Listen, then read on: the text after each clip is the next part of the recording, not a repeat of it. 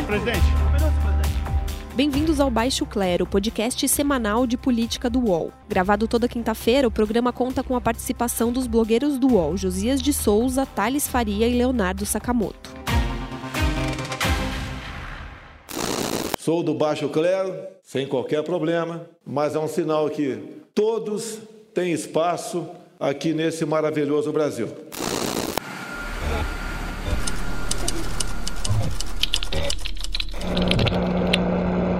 Olá, começa agora mais um Baixo Clero, o podcast de política do UOL.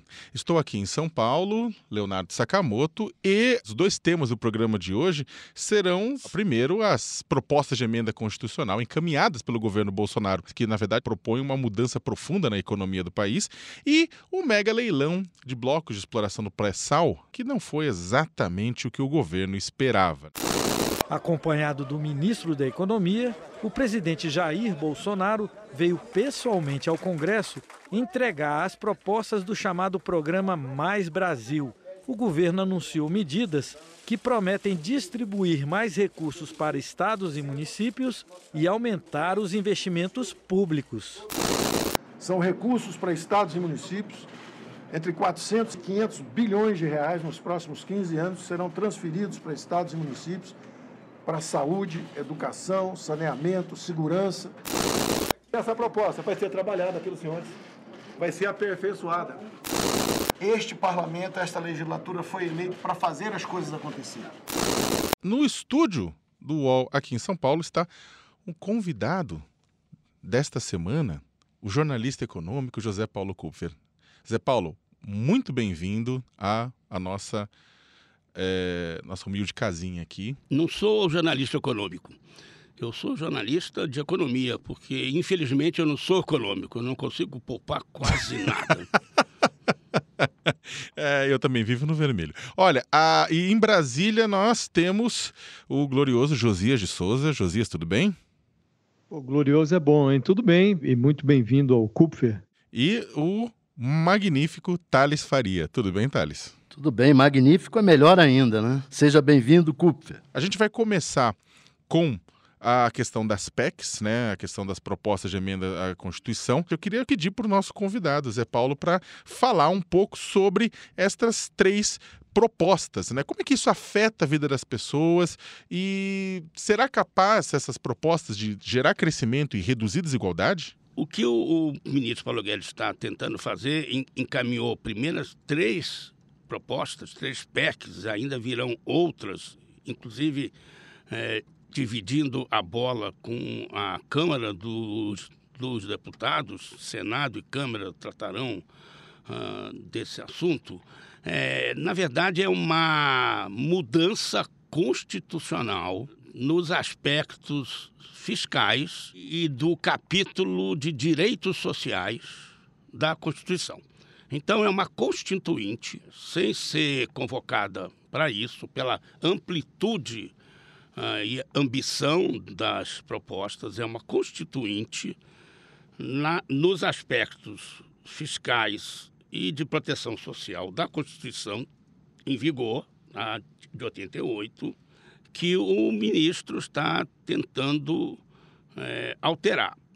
É, então, no primeiro momento, antes de te falar o que vai afetar as pessoas, talvez as pessoas devam é, procurar entender por que, que vai afetar. Qual é a origem da resposta a essa pergunta? Então, nós temos uma enorme floresta, uma enorme floresta de medidas, não vieram todas ainda, vai vir mais, e a gente não pode olhar a árvore, a gente deve olhar de fato a floresta primeiro.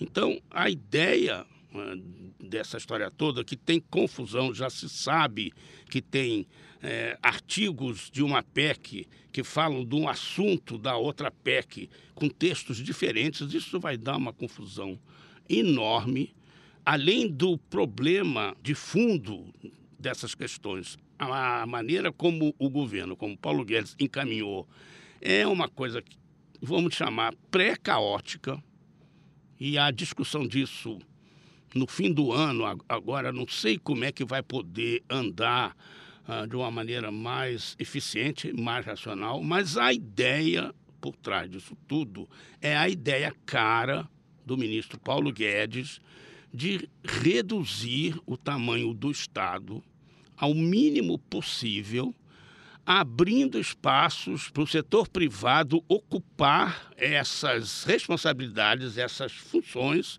do setor público que seria retirado. E aí que é preciso ver, o setor privado vai conseguir fazer isso? Terá condições de fazer isso?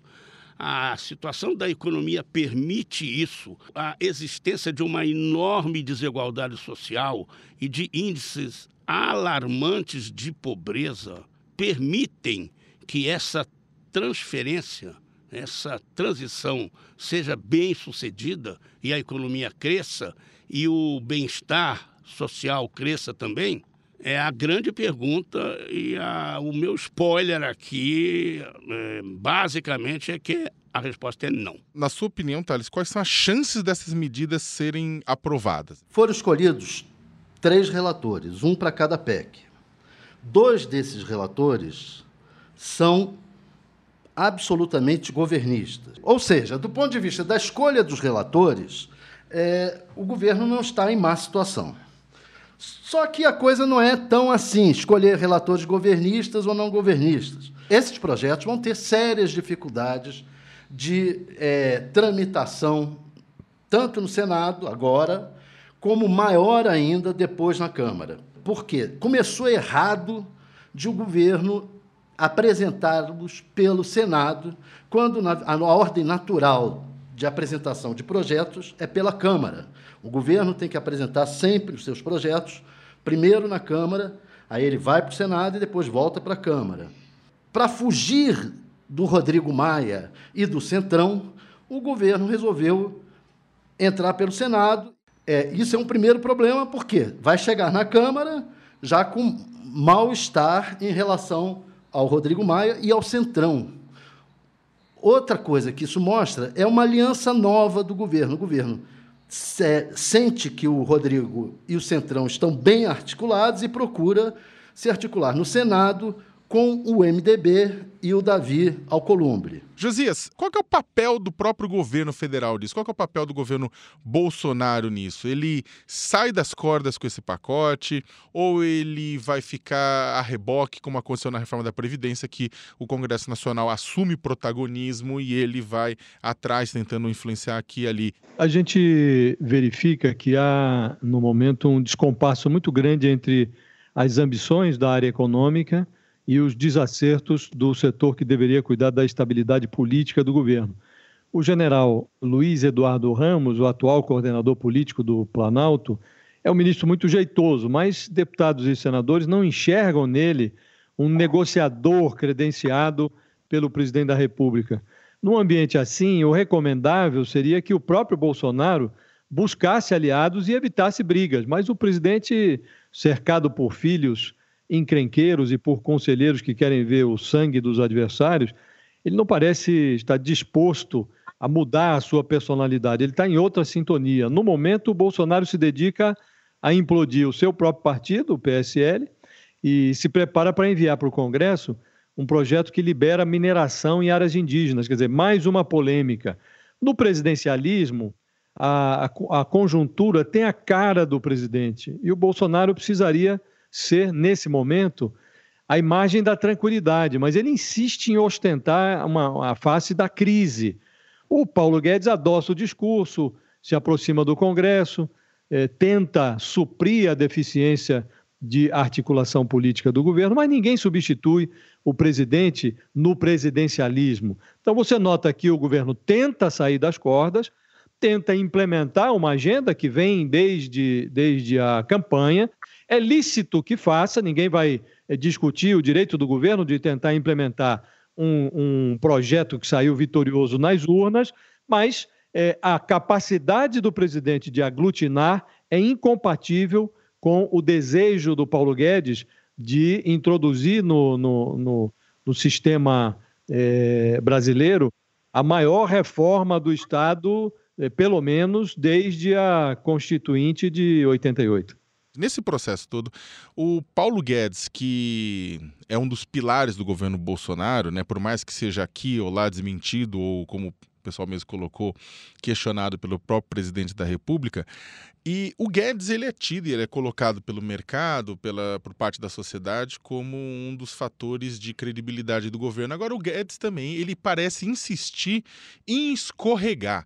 Ao invés de fazer, uma, de fazer a apresentação sobre os pontos aqui e ali de uma forma técnica, o Guedes acaba uh, em entrevistas, né, acho que deixando, é, deixando transparecer um viés um tanto quanto insensível e autoritário da parte dele. Né? Acho que nessa semana tivemos dois casos que são bem, foram bem claros. Primeiro, primeiro numa entrevista que ele deu a Alexa Salomão da Folha de São Paulo, em que ele falou que, aspas, né, você, olha, com ele está falando do regime de capitalização, ainda defendendo, falando: você colocaria o Brasil para crescer, aumentaria a taxa de poupança, educaria financeiramente famílias mais pobres. Um menino desde cedo sabe que ele é um ser de responsabilidade quando tem de poupar. Os ricos, os ricos capitalizam seus recursos, os pobres consomem tudo dá vontade de gritar, na verdade, porque por que o pobre consome tudo, porque o pobre não poupa, né? Eu acho que é meio óbvio, né? Por que uma grande parcela da população brasileira não poupa? É claro que tem gente que não tem educação financeira, mas a maior parte das pessoas é que não tem dinheiro para poupar. Então é uma, eu acho que há uma insensibilidade grande. O ministro várias vezes no lançamento do, do dos pacotes e tudo isso mais, ele acabou, na verdade, é, é, é, ele demonstra, não é de hoje que ele demonstra esse tipo de insensibilidade, né? E isso acaba trazendo mais ruído para uma discussão que já é complexa, ou seja, é desnecessário é, ele fazer esse tipo de, de, colocação, a menos que seja muito importante para ele. Se for muito importante para ele, é preocupante. Né? Outra coisa que. Aí tem outras coisas polêmicas, né? A, a, é, do próprio pacote, que acho que vai ser discutido durante o. Durante o a, a, sua tramitação, a questão da, da, da, exclusão de municípios com menos de 5 mil habitantes e que tenham é, receita própria inferior a 10%, né, já causou muito, muito, muito ruído, em parte pelo projeto, mas em parte também pelas declarações do próprio, do próprio, do próprio Guedes. Né. A, a outra questão, a questão do salário mínimo, né, o projeto é, que trata da questão emergencial de crise acaba, colocando, acaba transformando em, em emenda constitucional a, as próprias propostas do governo Bolsonaro de não crescer o salário mínimo acima da inflação em situações é, de crise. Né? Então, e vamos lembrar que saiu ontem uma pesquisa do IBGE do, sobre os indicadores sociais, mostrando que a desigualdade social aumentou e parte do exatamente em parte por conta dessa menor contribuição do salário mínimo. No momento de crise, o salário mínimo cresce menos, então a desigualdade social aumenta nesse processo desde que a crise econômica tornou-se mais severa. Ou seja, o salário mínimo é importante para reduzir a concentração de renda. A gente poderia tomar como parâmetro, como assim, referência para tramitação desses projetos todos, a reforma da Previdência. É uma coisa cheia de pegadinhas. Ou seja, há uma clara intenção é, o tempo todo, algumas vezes é, tentando camuflar do Paulo Guedes e do, da sua equipe, é uma clara intenção em reduzir a proteção social uh, que a Constituição vigente mantém. Num país com grande pobreza, ela está aumentando. São 13 milhões e meio de brasileiros na extrema pobreza, não é na pobreza, é na extrema pobreza. Pobres são mais de 50 milhões de brasileiros. É, se você não tem uma sociedade de massa, como é a brasileira, com capacidade de consumir, você não tem crescimento. Você não consegue crescer se as pessoas não consomem. Você não consegue ter investimento, especialmente privado, porque o investimento privado, é, com toda razão, porque ele é privado, ele visa o retorno desse investimento, é, o que ele aplica é, com o funcionamento da economia e do negócio tem que render mais do que foi aplicado, senão também não faz sentido. É, esse investimento depende do crescimento do país, que depende do consumo. O Zé Paulo toca num ponto é, essencial. 13 milhões e meio de estômagos sobrevivendo com 145 reais por mês é um flagelo é, que não se pode negligenciar. Né? Eu estava fazendo a conta, é, isso dá R$ 36,5 por semana, R$ 4,83 por dia. Num ambiente assim, e esse ambiente vem se deteriorando desde 2014, quando a Dilma Rousseff arruinou a economia brasileira, é, uma discussão num ambiente assim sobre é, liberalismo versus políticas sociais e tal, isso tende a virar uma, um debate indigesto. Né? Então, acho que uma coisa não pode excluir a outra, e o Paulo Guedes é, sempre tem uma tendência para excluir. É, é só notar as observações que ele faz sobre o Chile.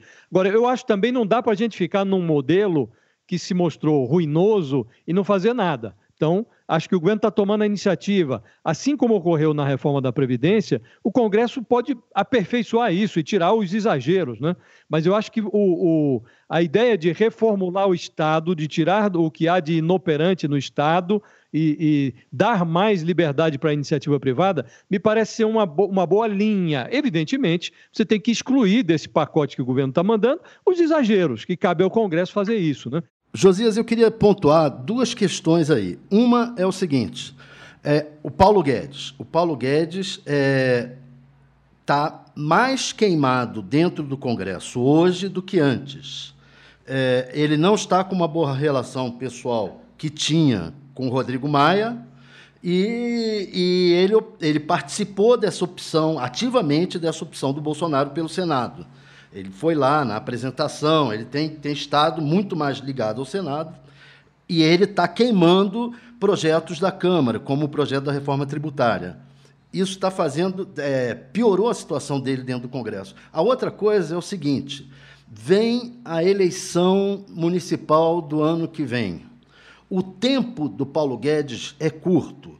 É, ou eles aprovam até abril, quando é o prazo de desincompatibilização e, de fato, começa a campanha, ou não aprova mais, vai ser complicadíssimo. E se a economia não for retomada até meados do ano que vem, eu acho que a cabeça do Paulo Guedes entra a prêmio, porque nem o Bolsonaro, o Bolsonaro não é não é nem é, liberal, nem não liberal, estatizante, ele não é nada. Ele, ele vai querer. Vem cá, o Guedes, tá, eu vou perder as eleições? O Guedes está em sérios apuros. Tem um tema também que é impossível a gente não, não tocar, porque tá, foi manchete é, dos portais, jornais, revistas, telejornais, que é a questão do mega leilão dos blocos do pré-sal. O chamado mega leilão de petróleo do pré-sal arrecadou hoje 70 bilhões de reais. Foi menos do que se esperava. Teria que necessariamente, após a licitação, negociar um acordo com a Petrobras para compensar a Petrobras pela sua entrada. Isso gerou um grau de incerteza.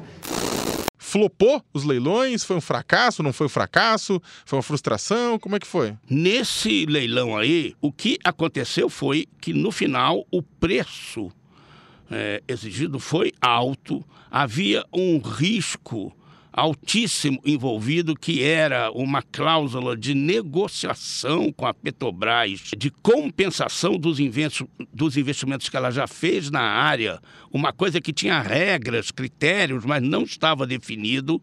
Então você, você imagina, você arremata o leilão, gasta uma grana e ainda vai ter que discutir uma parcela que você não sabe qual é é, de quanto que você vai ter que pagar. A questão também com relação ao petróleo é o seguinte: esse leilão muito peculiar, raríssimo no mundo, você está leiloando áreas que já são exploradas ou contingente a áreas que já são exploradas.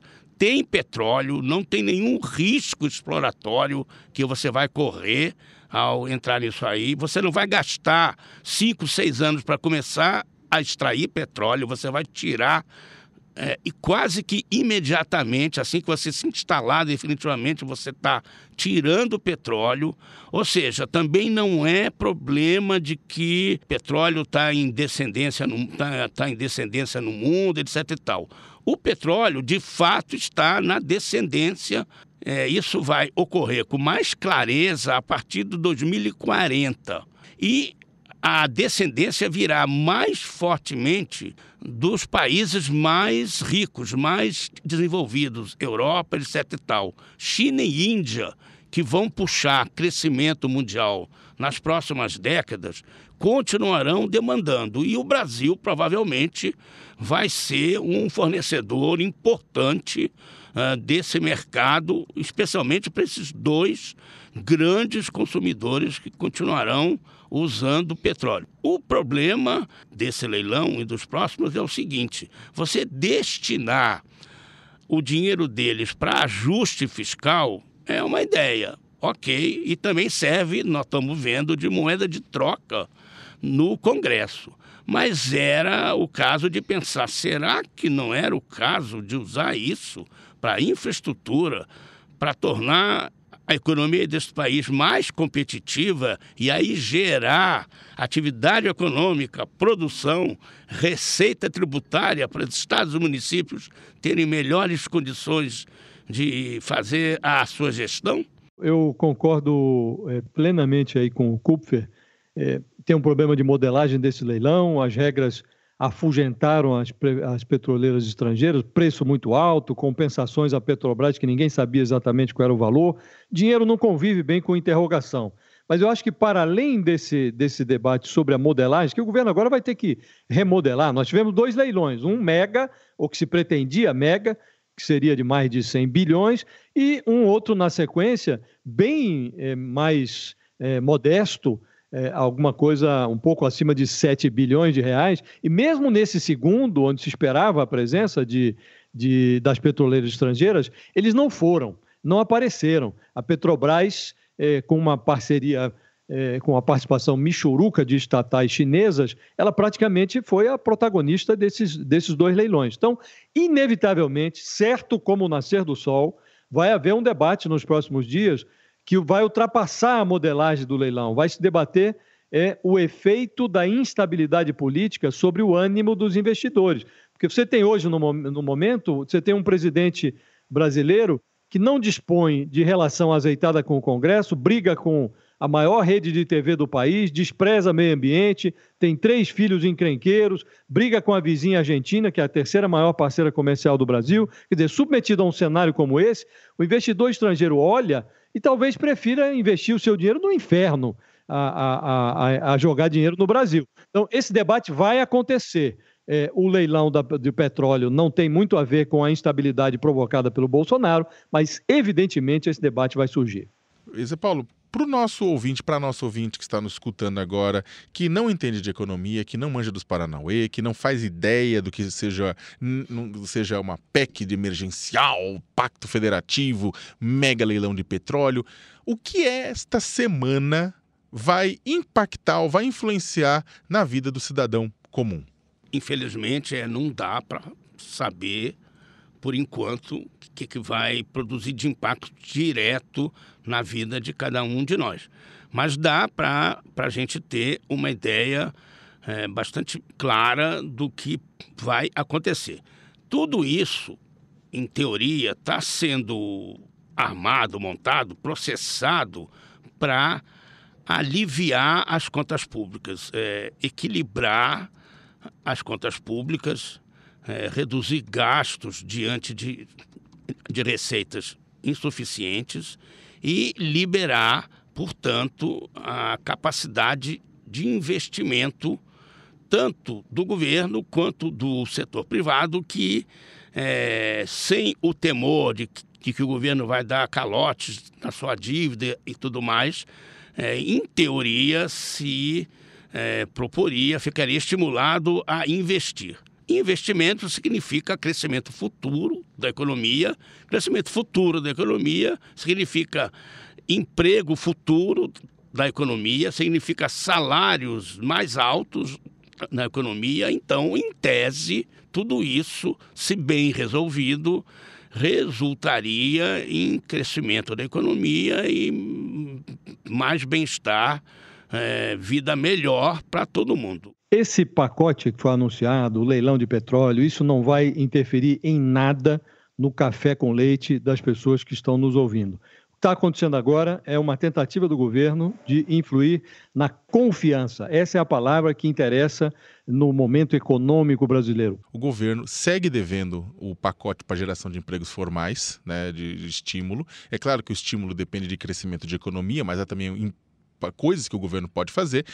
Era para ter sido lançado agora, na quinta-feira, ficou para a semana que vem, é o que tudo indica, e o governo deve insistir em desoneração de folha de pagamento, né, que colocaram isso principalmente para é, quem está começando no mercado de trabalho e os mais idosos, e uma ou duas medidas, mas o governo já avisou que não vai adotar nenhuma, nenhuma ação para fortalecer investimento público nesse sentido, para geração de empregos.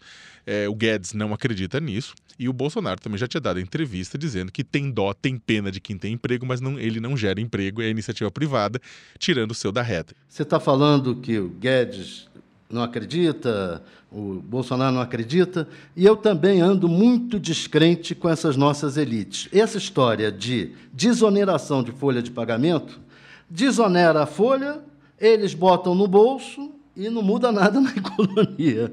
Isso é que me espanta cada vez mais. Os podcasts do UOL estão disponíveis em todas as plataformas. Você pode ver a lista desses programas em uol.com.br/podcasts.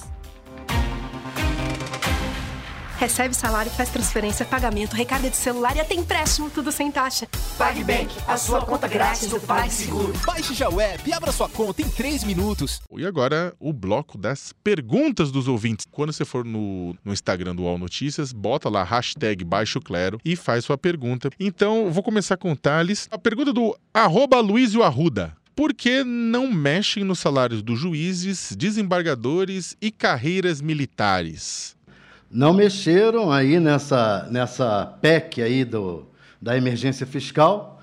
É, o que, que é a PEC da emergência fiscal? É colocar um gatilho, colocar gatilhos que permitam ao governo gastar menos quando se estivesse chegando perto do, de estourar a chamada regra de ouro do orçamento.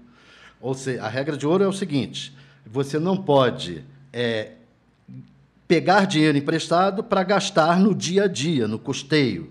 Quando estiver chegando a estourar a regra de ouro, libera o governo para tomar medidas para diminuir gastos. Entre as medidas, uma das principais dela é segurar o salário do funcionalismo. Mas aí já excluíram juízes, desembargadores, carreiras militares e vão excluir outras carreiras fortes. O nome do jogo se chama Força do Lobby. Quem tiver mais força no lobby, no Congresso, junto aos congressistas, senadores, quem tiver mais força vai conseguir ser excluído. E sempre é o andar de cima que tem mais força. Então vai excluir esses, a conta é a mesma, vai significar que o andar de baixo tem que tirar mais. Agora vou perguntar para o Josias a pergunta de farofa.deformiga. Por que depois de tantas medidas autoritárias desse pacto, o povo não se mobiliza? Eu acho que o, asfalto voltou para casa, mas desde 2013 ele já deu várias demonstrações de que pode voltar a qualquer momento a se manifestar. É, não vejo nenhum movimento, até porque esse pacote acabou de ser anunciado, é, as pessoas estão com uma expectativa em relação à economia, não sabem para que lado vai. Mas nesse momento, o, o que mais atiça o meio-fio, a meu ver, é uma reviravolta que o Supremo está promovendo em relação à regra que permite a prisão de condenados na segunda instância. A volta do cenário em que corruptos e bandidos, em geral, podem recorrer em liberdade contra as sentenças até a prescrição dos crimes, isso parece denunciar um, um desejo incontido da Suprema Corte Brasileira de acordar o asfalto. As atenções agora vão se voltar para o Congresso, vai ter uma pressão ali para modificar a Constituição e restabelecer a prisão na segunda instância. Acho que isso pode, tem potencial para servir de fagulha para é, devolver as pessoas à rua. Você junta com tudo isso a miséria extrema e essa insatisfação latente, o Chile está aí para demonstrar que a rua pode acordar a qualquer momento, e o brasileiro já deu demonstrações de que não é aquele ser pacífico que se imaginava. Eu vou ficar com uma pergunta aqui do Valnandes. Qual a análise sobre medidas como a extinção de pequenas cidades? A ideia da, de, desse, desse processo, o próprio presidente falou em entrevistas, é que ele falou: ah, tem um município que não sustenta por si, então por isso a gente vai agregar, vai unir até três municípios com municípios maiores. A chance disso ser aprovado é quase nenhuma. Uh, os prefeitos, principalmente do interior do Brasil, já estão chiando. Assim que a medida foi divulgada, uh, os gabinetes de deputados e senadores receberam um rosário de ligações e reclamações, né? Por mais que a medida valesse após 2023, há uma dificuldade muito grande da base desse eleitorado aceitar isso, né? O Guedes falou que isso teria surgido do, do de, de conversa com o Senado, mas é muito difícil. O pessoal está analisando, inclusive, essa medida como uma espécie de bode na sala uh, do conjunto de PECs, né? Da mesma forma que tivemos a questão do BPC, entre outras, na, na reforma da Previdência, que foi visto como um bode na sala, algo que mal cheiroso para concentrar o debate público e depois ser retirado, muita gente está encarando essa questão dos municípios como bode na sala. O governo já fala, ah, vamos alongar o período de tempo para poder extinguir, mas a possibilidade de passar é muito pequena, porque, afinal de contas, deputados e senadores, antes até do, do interesse público, o objetivo deles é a autossobrevivência.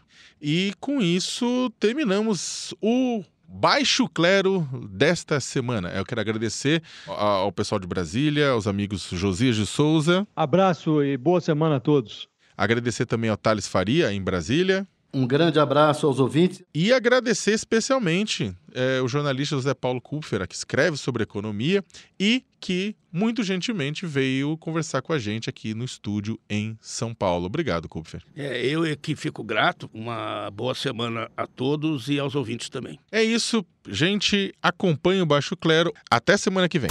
Chega ao fim esse episódio do Baixo Clero. Lembrando que você também pode conferir as melhores análises sobre o cenário político atual nos blogs dos nossos comentaristas no portal UOL. Baixo Clero tem pauta e edição de Maurício Duarte, edição de áudio de Jefferson Barbosa e coordenação de Diogo Pinheiro.